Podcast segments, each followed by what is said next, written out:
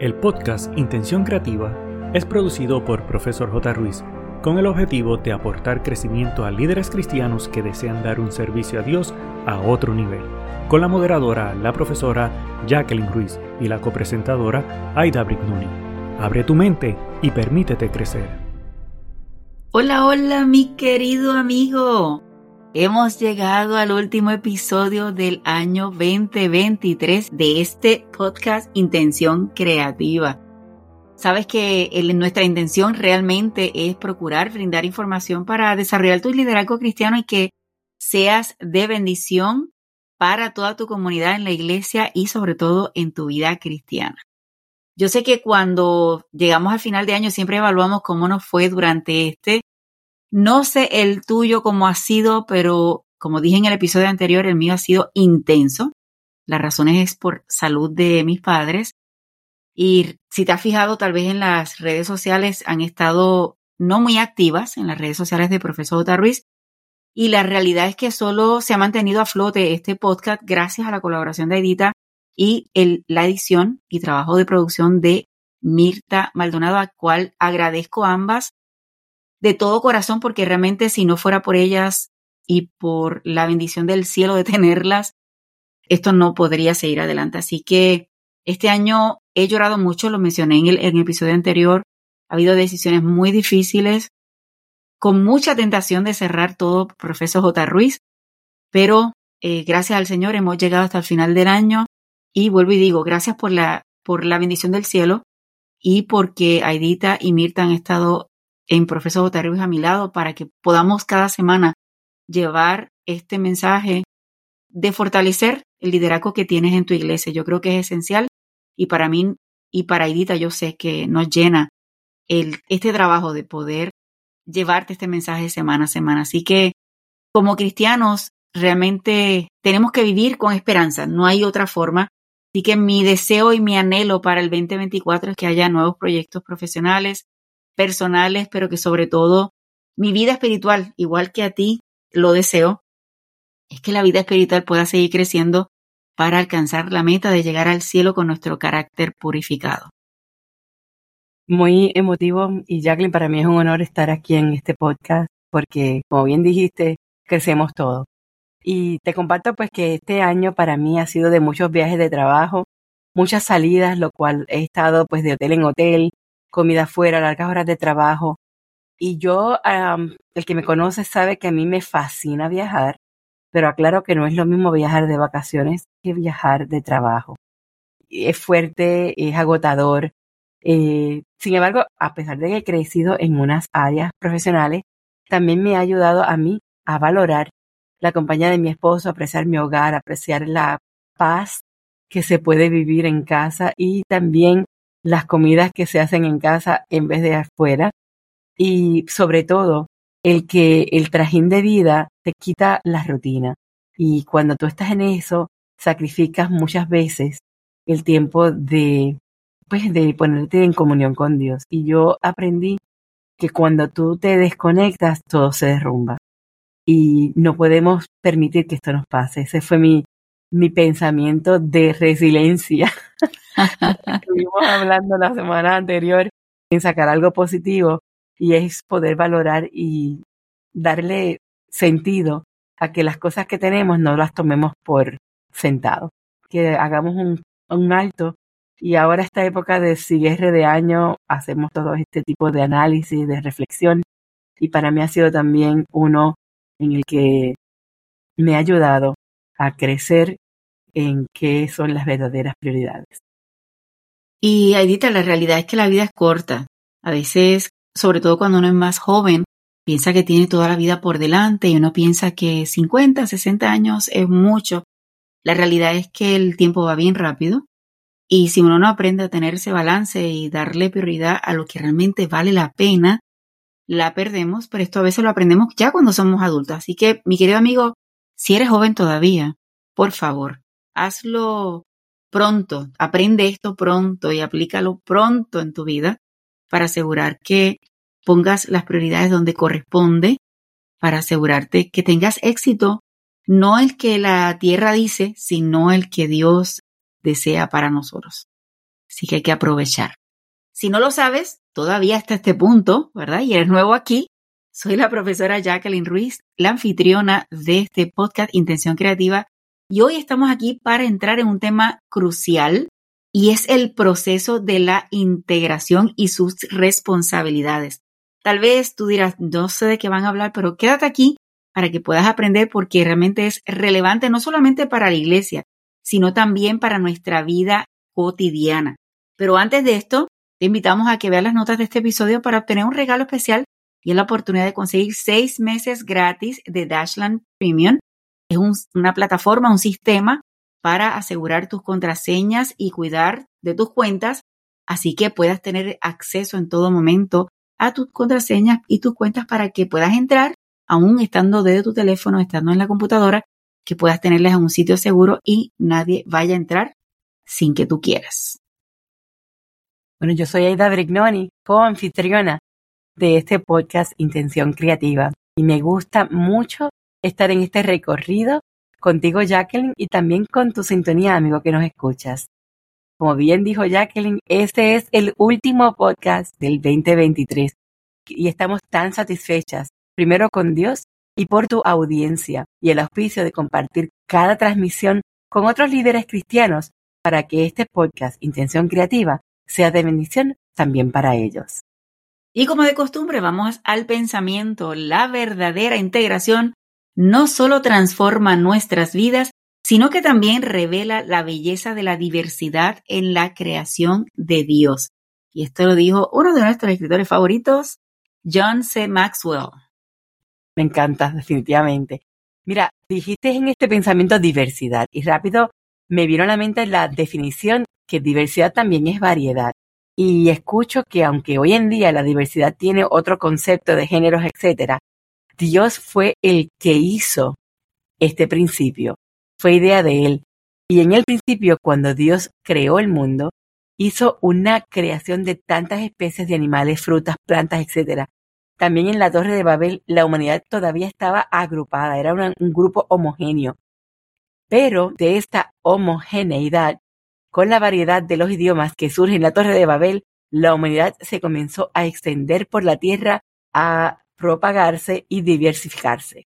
Sin embargo, pienso que al vivir alineados en integración y conforme a la naturaleza y en respecto a nuestras diferencias humanas, nuestra vida se transforma y se nutre en crecimiento.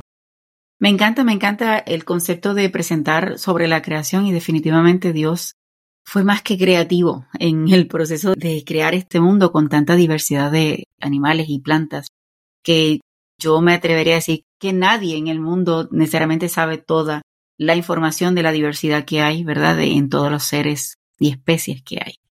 Ajá, dime, Edita. Perdóname, es que en este pensamiento me vino rápido una aplicación que mi mamá siempre me recuerda y es aprender a vivir alineadas con el universo. Esto para mí fue de gran impacto y al ver este pensamiento me acaba de traer a la mente esta aplicación en la vida y es que en cosas tan sencillas como, por ejemplo, tengo que salir a hacer varias diligencias. Entonces tú vas al norte a hacer esto y vas al sur a hacer lo otro, pero tenías que hacer otra cosa y volviste a subir hacia el norte a hacer lo segundo. ¿Por qué no te detienes, haces un plan de ruta, qué cosas quedan todas cerca unas de otras y después entonces haces una ruta donde puedas en un solo viaje de una lograr hacer la maximización de las visitas o de los lugares que tienes que resolver. Y este pensamiento me vino a la mente vivir alineados con el universo. Y esto mm, vamos a verlo luego en este podcast sobre la integración, descubriendo este camino de este laberinto. Me encantó esto. Es que realmente la integración, si la mencionamos y aún siguiendo la línea de todo lo que mencionaste de la creación, es trabajar en conjunto, ¿verdad? Entonces hay que trabajarlo. Bueno, vamos al dato curioso. Y es que te cuento que el 26 de diciembre se celebra el conocido día del Boxing Day o Día de las Cajas se trabaja o se celebra en Gran Bretaña y países relacionados con el Imperio Británico y se trata de un día en que se promueve la donación de regalos a los pobres. Lo curioso es que en algunos países europeos el 26 de diciembre constituye como el segundo día de Navidad y se celebra como tal. Por ejemplo, en el caso de Alemania, Polonia, Países Bajos y Escandinavia. ¿Y cuál es el origen del Día de las Cajas? Y es que este término se asocia erróneamente a la idea de deshacerse de, los, de las envolturas de Navidad al día siguiente. Pero lo cierto es que este día tiene un origen mucho más antiguo y profundo en la Edad Media. Hay varias teorías no demostradas, pero se piensa que en ese momento las clases nobles entregaban cestas de Navidad con comida a su servidumbre. Los sacerdotes exponían cajas con donaciones de caridad y otra teoría habla de que ese día los trabajadores acudían a su puesto de trabajo con una caja donde el patrono depositaba dinero y al final del día los empleados se los repartían, en lo que esto era una especie de aguinaldo, lo que hoy conocemos como el bono. de ahí salió el bono, ya lo sabemos. Yo creo que como iglesia, ¿verdad? Aunque esto se celebra al otro lado del mundo, pero yo creo que me parece interesante que como iglesia podríamos trabajar algunos eventos que sea para de repartir comida a personas necesitadas o incluso a personas que, viven en la calle y de esta forma celebrar este día del Boxing Day que me parece sumamente interesante o si fuera en español sería el Día de las Cajas, no tiene apellido adicional, sino el Día de las Cajas y yo creo que la iglesia podríamos aprovecharlo extraordinariamente. La celebración del Boxing Day o Día de la Caja está señalado en el calendario como un día festivo o un día feriado no bancario. En Estados Unidos no es un día oficial o feriado por parte del gobierno federal. Se conoce como el Día Nacional de los Bastones de Caramelo. Puede convertirse en una extensión del día de Navidad, como bien dijimos, si cae un domingo. Pero en este caso, eh, los bancos, las oficinas postales y los mercados de valores no trabajan. Yo creo que es una buena oportunidad, de verdad, Edita, de que en términos de iglesia sea repartiendo comida, repartiendo aún los bastoncitos, que en Estados Unidos es muy común. Pero yo creo que siempre es aprovechar la Navidad para llevar bendición a los que están a nuestro alrededor. Bueno, el tema de hoy, Adita, debes estar un poquito intrigado con el tema que lo hemos titulado, oye bien, el laberinto de la integración descubre el camino. Ese es el tema que vamos a estar hablando hoy. Yo creo que, y me atrevo a decir que todos queremos ser parte de un grupo ser aceptados y yo creo que desde niños estamos en esa lucha cuando estamos en la escuela buscando eh, caer en un grupito en particular. Sin embargo, no es solamente desearlo o colocar la responsabilidad de un solo lado de la ecuación, sino que estamos haciendo algo para lograrlo, estamos buscando, estamos intentando hacer algo.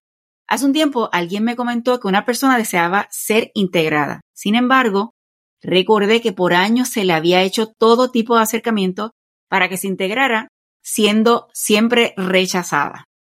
Es una situación sumamente difícil, pero ¿cómo podríamos resolverlo? Dime tú, mi querido amigo, ¿cómo resolverías esto? Hay que colocar la base sobre este tema y es que, ¿cómo realmente reaccionamos cuando alguien llega nuevo? Vamos a establecer la base. ¿Cómo reaccionamos cuando alguien llega nuevo? Está este nuevo miembro que se acerca a tu iglesia con el deseo de integrarse. Este individuo Busca una comunidad que lo apoye en su caminar con Cristo. Ahora, como líder cristiano, ¿cuál es tu papel en esta situación? ¿Cuáles son tus responsabilidades que asumes al acoger a alguien en tu comunidad? Por supuesto que para entenderlo mejor debemos recordar las palabras de Jesús que dijo en Mateo 25, 35. Dice, porque tuve hambre y ustedes me dieron de comer, tuve sed y me dieron de beber, fui forastero y me alojaron. Aquí vemos cómo la importancia de acoger a los forasteros o a alguien que llega nuevo, ¿verdad? Tiene una responsabilidad no solamente en el individuo, sino también en los líderes. Fíjate, si imaginamos un líder de un grupo pequeño que identifica a un nuevo miembro en su congregación, este líder no solo le da la bienvenida, sino también que lo invita a participar activamente en las actividades del grupo, lo integra, proporcionándole un espacio para crecer en su fe. Esto es algo que tienes que poner en tu mente. ¿Cuál sería entonces la responsabilidad de este nuevo miembro? Es vital que esta persona se abra al grupo, comparta sus inquietudes y anhelos y esté dispuesta a aprender y crecer junto a sus hermanos y hermanas en la fe. Vamos a sumergirnos un momento en la palabra de Dios para encontrar respaldo para nuestras responsabilidades.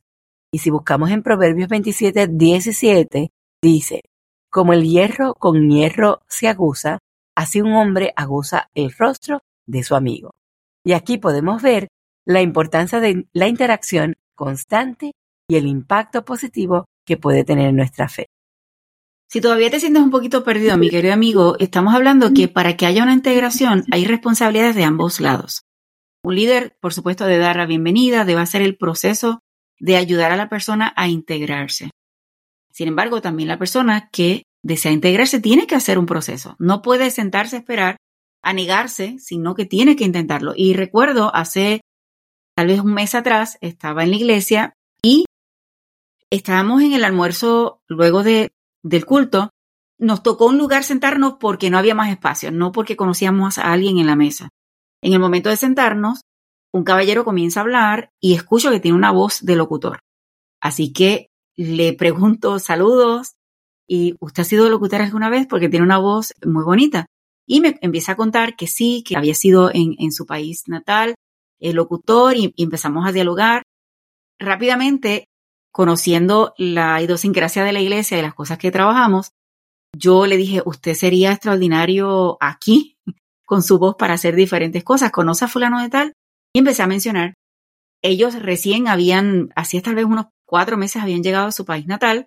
Y yo sé que como inmigrantes en los Estados Unidos, cuando uno llega, que está comenzando, a veces no tiene trabajo y uno está tratando de acomodarse. Pasó como, no sé, diez minutos y de pronto me acerco a una persona que sé que es muy dada a ayudar a, a los demás en la iglesia y le dije, yo necesito presentarte a alguien. Llamé al caballero y a su esposa y le dije, mira, te presento a esta persona y yo la considero casi la, alcaldesa de aquí. Le hice el proceso, bueno, finalmente esta señora estaba ayudándola a conseguir casa y trabajo. Y para mí ese es el proceso de un líder que tiene que hacer este proceso, ¿verdad? De cuál es mi responsabilidad.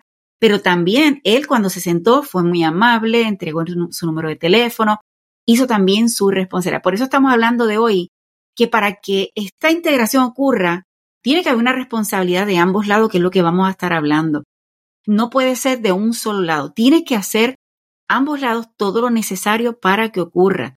Y por eso tenemos que ayudar a hacerlo. Ahora, cuando hacemos este proceso de integración en grupo, yo sé que cuando estoy llegando nuevo a un lugar, yo tengo unos riesgos que voy a correr. Es que si yo voy a entrar a ese grupo, yo voy a tener el riesgo de que no le caiga bien a los demás, que me pueden tratar diferente o hasta mal, que hay infinidad de, posibilidades que pueda suceder que no necesariamente me gusten, pero en el proceso tenemos que tomar ese riesgo para poder construir relaciones. Eso es parte del proceso. Entonces tenemos que estar dispuestos a enfrentar estos riesgos para conocernos y juntos crecer. Así que tenemos que asegurarnos que, aunque tengamos un poco de miedo de ser lastimados, es parte del riesgo que tenemos que enfrentar para que pueda realizarse esta integración correctamente. Y la pregunta es, ¿Qué responsabilidad tiene la persona que desea ser integrada? Y yo te voy a decir que hay muchas recomendaciones específicas que pueden ayudar en este proceso. La primera, oración personal. Antes de buscar integrarse, hay que dedicar tiempo a la oración personal, buscar la dirección de Dios y pedirle sabiduría para discernir dónde Él te va a guiar. Número dos, apertura y transparencia. Tienes que ser abierto y transparente acerca de quién eres, tus inquietudes y tus metas espirituales. La autenticidad es clave para construir relaciones significativas. Si no eres abierto, no busca. Y esto recuerda que no solamente en términos de iglesia, también recuerda que cuando vas a integrarte en tu trabajo, tienes que asegurarte que tienes estos ¿verdad? pasos para que pueda ayudarte en el proceso. Número tres, evalúa la cultura del grupo. Es importante evaluar cómo es el ambiente, cómo se expresan, cómo actúan para hacer saber cómo caminar entre ellos. Número cuatro, participación activa. No esperes a que seas invitado, participa activamente en las actividades del grupo, involúcrate, sean los estudios bíblicos, en eventos, oportunidades de servicio, si es en tu trabajo, en actividades eh, que se hacen dentro, fuera de, no fuera del trabajo, sino actividades que se hacen dentro del ámbito laboral, que no necesariamente están relacionadas con tus labores, ¿verdad? Sea una actividad de recoger algo, de decorar algo, pero involúcrate porque esto te va a permitir eh, conectarte más fácilmente con los demás que están a tu alrededor. Número 5. Aprendizaje continuo. Y esta me encanta. Porque hay que estar dispuesto a aprender y crecer en mi fe y en otras áreas en la vida. Hay que buscar oportunidades para estudiar la palabra de Dios en grupo, ser receptivo a las enseñanzas y experiencias de aquellos que ya están en la comunidad y también hacer este estudio a nivel personal. Fíjate, en el punto 6, aunque me encanta el aprendizaje porque todo el mundo sabe que soy amante de, de aprender, sin embargo, en el punto 6 me gusta porque es ofrecer tus dones. Identifica y comparte los dones y habilidades que tienes. Si te gusta la decoración y sabes hacerlo muy bien, ofrece, ofrece tus servicios. Si te gusta cantar, no sé cuáles dones tienes, pero haz el proceso de hacer saber. Esto no significa que vas a tratar de impresionar o decir que eres el mejor del mundo, pero de alguna forma decir, mira, yo conozco un poco sobre esto y ofrécete, ¿verdad? Para que la gente sepa. De lo contrario, no van a saberlo. Así que la comunidad en particular, sea cristiano o en tu trabajo, es importante que cada miembro ponga su granito de arena, como decimos, pero para esto tenemos que decirlo. Así que, además de ofrecerlo y que conozcan que puedes ayudar, estos dones van a poder ser fortalecidos y tu comunidad por igual crecer porque vas a poder brindar bendición con lo que Dios te ha permitido tener. Número 7. Buscar mentoría. Y esto me fascina porque cuando tú buscas mm, personas mentores, tienen más experiencia fundamentadas en la fe, tú puedes ayudarte porque aprendes de las experiencias de ellos. Puede ser algo determinante en tu vida, puede cambiar tan invaluablemente el caminar cristiano que hay que tener la oportunidad de identificar quiénes son esos mentores a los que tú admiras, a los que tú has visto que por su desarrollo y desempeño realmente vale la pena imitar y acercarse para decirles, mira, quiero aprender contigo, ayúdame. Punto número 8. Cuidado de las relaciones. Y quiero decirte, mi amigo, que realmente tienes que invertir tiempo en construir relaciones significativas. No podemos ser parte de un grupo si no tratamos de establecer alguna relación. Yo sé que no necesariamente hacemos química con todo el mundo, pero tienes que buscar construir estas relaciones que sean de valor para tu crecimiento espiritual como también crecimiento como persona. Pero debes tener cuidado en no apresurarte o forzar la construcción, hacer esta conexión, porque debe ser un desarrollo como que un, proceso un poquito más natural y a medida que vayas compartiendo y conociendo a esta persona y expresándole tu experiencia, juntos van a poder crecer en la fe o juntos van a poder crecer una relación de amistad duradera. Y el punto número nueve, compromiso continuo. Y es que la integración no es un evento aparte y único, es un proceso que continuamente hay que comprometerse a corto y a largo plazo para ser parte activa de una comunidad y contribuir a ese bienestar colectivo. Definitivamente. Ahora bien, vamos a ver cuáles son las responsabilidades que tiene que tener un líder. Y realmente el líder desempeña un papel crucial al integrar a nuevos miembros de la comunidad cristiana y vamos a ver las recomendaciones que tenemos. Número uno, bienvenida cálida. Asegúrate, mi querido amigo, si tú eres el líder en la iglesia, asegúrate de dar una bienvenida cálida y genuina. Por favor, que no sea hipócrita bajo ningún concepto. Todos nos damos cuenta, o la mayoría de las personas nos damos cuenta cuando es de forma hipócrita. Así que asegúrate que sea genuina a estas personas nuevas que llegan a la iglesia. Y este simple acto de ser recibido con amabilidad puede marcar una gran diferencia en que realmente si queremos quedarnos allí o no. Así que tenemos que hacer lo máximo para que esa persona pueda sentirse bien y recibida sin importar cómo está vestida o en qué carro llegó, eso no debe importar, sino que se sienta amena en el lugar. El número dos, establecer las relaciones personales, que lo habíamos mencionado ahorita, pero esta vez es tomarte el tiempo para tú conocer personalmente a esos nuevos miembros. Por lo tanto, tienes que hacer esa conexión, preguntarles sobre su vida, preguntarles cuáles son sus experiencias, cuáles son sus expectativas. Esto va a crear un ambiente tan propicio para tener este tipo de, relación auténtica, de tener esta conexión, que la persona desee regresar a este grupo, sencillamente porque se sintió que fue incluido y que fue valorado al tú acercarte haciendo esta este, relación personal. El siguiente punto es muy relacionado a lo que estuve, la historia que estuve mencionando al principio. Es facilitar conexiones, introduce a los nuevos miembros a otros miembros de la comunidad, sobre todo si entiendes que hay alguna afinidad que pueda surgir. Por ejemplo, en la historia que mencioné, luego esta persona que yo le presenté, ella le presentó a otra persona porque este locutor con esa voz al fin excelente, pues canta. Entonces le presentaron a otra persona que, que también tiene un grupo en la iglesia. Entonces, facilitar este proceso de que esta persona nueva pueda conocer a otros y esto va a ayudar muchísimo a que la integración sea mucho más rápido y pueda bendecir a esta persona y no solamente a esta persona, sino que los dones que este nuevo miembro tiene va también a bendecir a la comunidad que está en la iglesia. El punto número cuatro es la orientación personalizada. Hay que proporcionar una orientación que sea personalizada sobre las estructuras y actividades de la comunidad. Hay que explicar claramente cómo pueden involucrarse y participar activamente.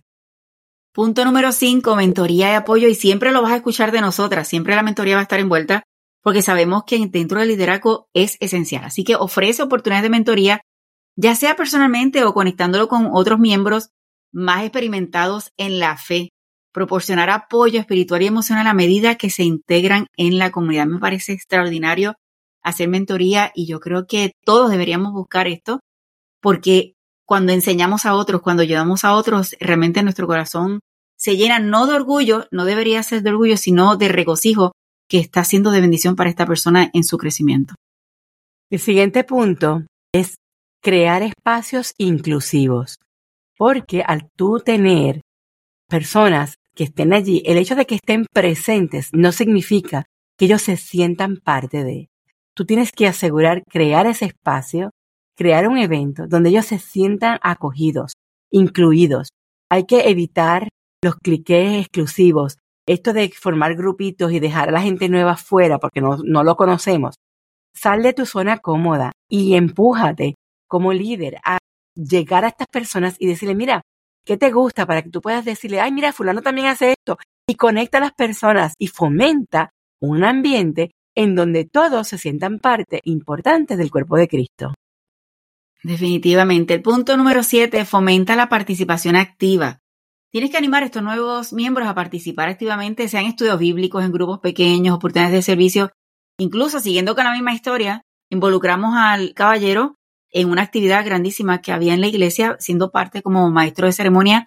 Hay que integrar a las personas. Si sabes ya cuáles son sus dones y el trabajo que pueden hacer, proporcionale la información de las diferentes formas en que esta persona puede contribuir al cuerpo de la iglesia. Definitivamente, el cuidado pastoral continuo es importantísimo porque hay que mantenerlo constantemente este cuidado para asegurarse de estar al tanto de las necesidades espirituales y emocionales de esos nuevos miembros. Hay que ofrecer apoyo y oración de una manera regular. Esto es clave y esencial en una iglesia y aún en un trabajo. Estamos hablando que en este caso no sería un cuidado pastoral, pero sí un cuidado eh, de un supervisor, tal vez viendo, ¿verdad?, qué necesidades tiene esta persona o cómo puede apoyarlo a seguir adelante. Punto número nueve, seguimiento periódico. Hay que dar seguimiento y seguimiento significa que usted, como sea el pastor o el líder, tiene que asegurar cómo esta persona se está adaptando, cómo le está ayudando, cómo se va ajustando según las necesidades que tiene. Quiero mencionar que hace unos años estaba en una iglesia y el pastor estaba presentando algo en particular que él hace o hacía, ya no está en esa iglesia, está en otra, pero que él hacía en esa iglesia y era que si una persona nueva fuera bautizada o que viniera de traslado, cualquier método que estuviera esa persona nueva como miembro, llegara a la iglesia, él tenía al mes un viernes de noche una especie de reunión donde llevaba esta persona nueva y era como casi obligatorio ir a esa reunión.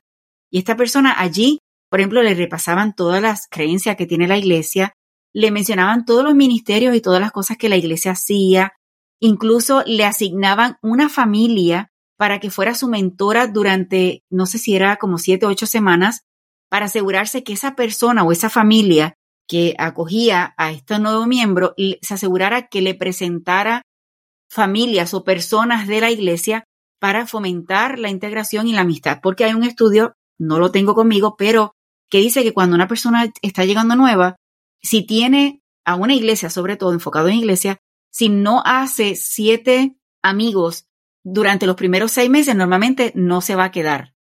Y ahora que recuerdo, esta acogida de esta familia era por seis meses. Tenían que asegurarse que durante esos seis meses estos nuevos miembros tuvieran siete por lo menos amistades nuevas en la iglesia para asegurarse que su integración fuera buena. No solamente esto, le decían todos los ministerios que habían y en cuál ellos querían colaborar. Y me pareció extraordinario este método. ¿Por qué? Porque está asegurándose que la integración de la persona, y sobre todo aquí en los Estados Unidos, que hay diversidad de culturas, asegurar que esta nueva familia pueda ser acogida y se sienta amena y aceptada dentro de esta comunidad cristiana. El siguiente punto y último es promover una cultura de amor y gracia. Hay que modelar y fomentar una cultura de amor y gracia en la comunidad. Animar a los líderes y a los miembros a tratar a los demás con paciencia, con pasión. Y no es con la pasión de hacer las cosas, es ser compasivo. Y también el ánimo de perdón. Cuando nosotros tenemos personas a nuestro alrededor que no necesariamente son iguales a uno, la tendencia humana es a no unirse porque no tenemos a la vista superficial nada en común. Pero cuando nosotros hacemos esa milla extra de vinarlos en el amor de Cristo, es decir, este ser humano tiene algo que pueda tener afinidad conmigo para poder hacerle sentir parte de, eso es promover una cultura de amor. Impulsarte a que Dios sea el que te ayude a cómo hacer impacto en esta vida y que esta persona pueda también hacer lo mismo con otros. Mi querido amigo, la integración en la comunidad cristiana es un esfuerzo en conjunto. Los líderes deben liderar con amor y guía, mientras que los miembros deben comprometerse activamente en el crecimiento colectivo. Tienen que tener un corazón abierto, una actitud de servicio, una búsqueda constante de crecimiento espiritual y podrás experimentar la plenitud de la comunidad cristiana. Tenemos que recordar que siempre nuestra base es Cristo y en Él encontramos la fuerza para cumplir estas responsabilidades. En este nuevo año que comienza te desafío a hacer la diferencia en cada persona que llega a tu iglesia o a tu entorno. Tanto si eres el líder como si eres un miembro en busca de integración, tienes que trabajar con esto. Ora por aquellos a tu alrededor y comparte tu vida y tu fe y juntos experimentemos el poder transformador de la comunidad cristiana a través de Cristo. Y antes de terminar, queremos compartir esta poderosa cita de Dietrich Bonhoeffer. Dice, la comunidad cristiana está formada por aquellos que no solo viven juntos, sino que también oran juntos. Es que la oración común es una comunidad real. Y esto destaca la importancia de la oración en la vida comunitaria cristiana. Al integrarnos tanto como líderes como miembros, debemos comprometernos en una oración constante, buscando la guía de Dios en cada paso que demos. El propósito de la integración no solo es la construcción de relaciones sólidas, sino que también podamos fortalecer el cuerpo de Cristo en su conjunto. Que Dios guíe y bendiga la labor de los líderes en este crucial ministerio de integración. Y sobre todo, mi querido amigo, si tienes que integrarte tú, también haz lo que sea necesario para dar tus dones y dar todo lo que sea esencial para el crecimiento de esta comunidad maravillosa eh, que es la iglesia cristiana. Así que, por favor, hagamos este proceso no solamente por nuestro interés, sino por el bienestar de la comunidad. Deseamos que tengas unas festividades maravillosas, recordando que la razón de la Navidad es solamente Jesús. Así que te deseamos Muchas felicidades, que comiences un nuevo año 2024 lleno de fuerza, llena de bendiciones, llena de muchos deseos de seguir adelante y preparándonos para el reino de los cielos. Gracias nuevamente por sintonizarte no solamente en este último episodio del podcast Intención Creativa, por habernos conectado todo el año. Y si tú eres la primera vez que te conectas hoy, te invito a que busques los temas anteriores. Sin embargo, Estaremos viéndonos nuevamente el 18 de enero del 2024 en otros temas súper interesantes de podcast Intención Creativa. Ha sido un gusto de tu servidora Aida Brignoni y de la profesora Jacqueline Ruiz. Y que tengas un feliz 2024. El equipo de Profesor J. Ruiz agradece tu conexión y desea infinitas bendiciones para ti y toda tu familia. Importante, no olvides, número 1, hacer tu reseña y realizar la valorización de 5 estrellas. Número 2, activar el botón de suscribirte para que te lleguen las notificaciones. Número 3. Hacer una toma de pantalla, compartirlo en tus redes sociales y con otros. Para conocer los servicios o seguir a la profesora Jacqueline Ruiz, escribe en tu navegador o red social arroba profesor J. Ruiz con doble S de sirviendo. Pero sobre todas las cosas, no te limites a nuevas oportunidades de aprendizaje. Recuerda que juntos podemos construir un legado de bendición.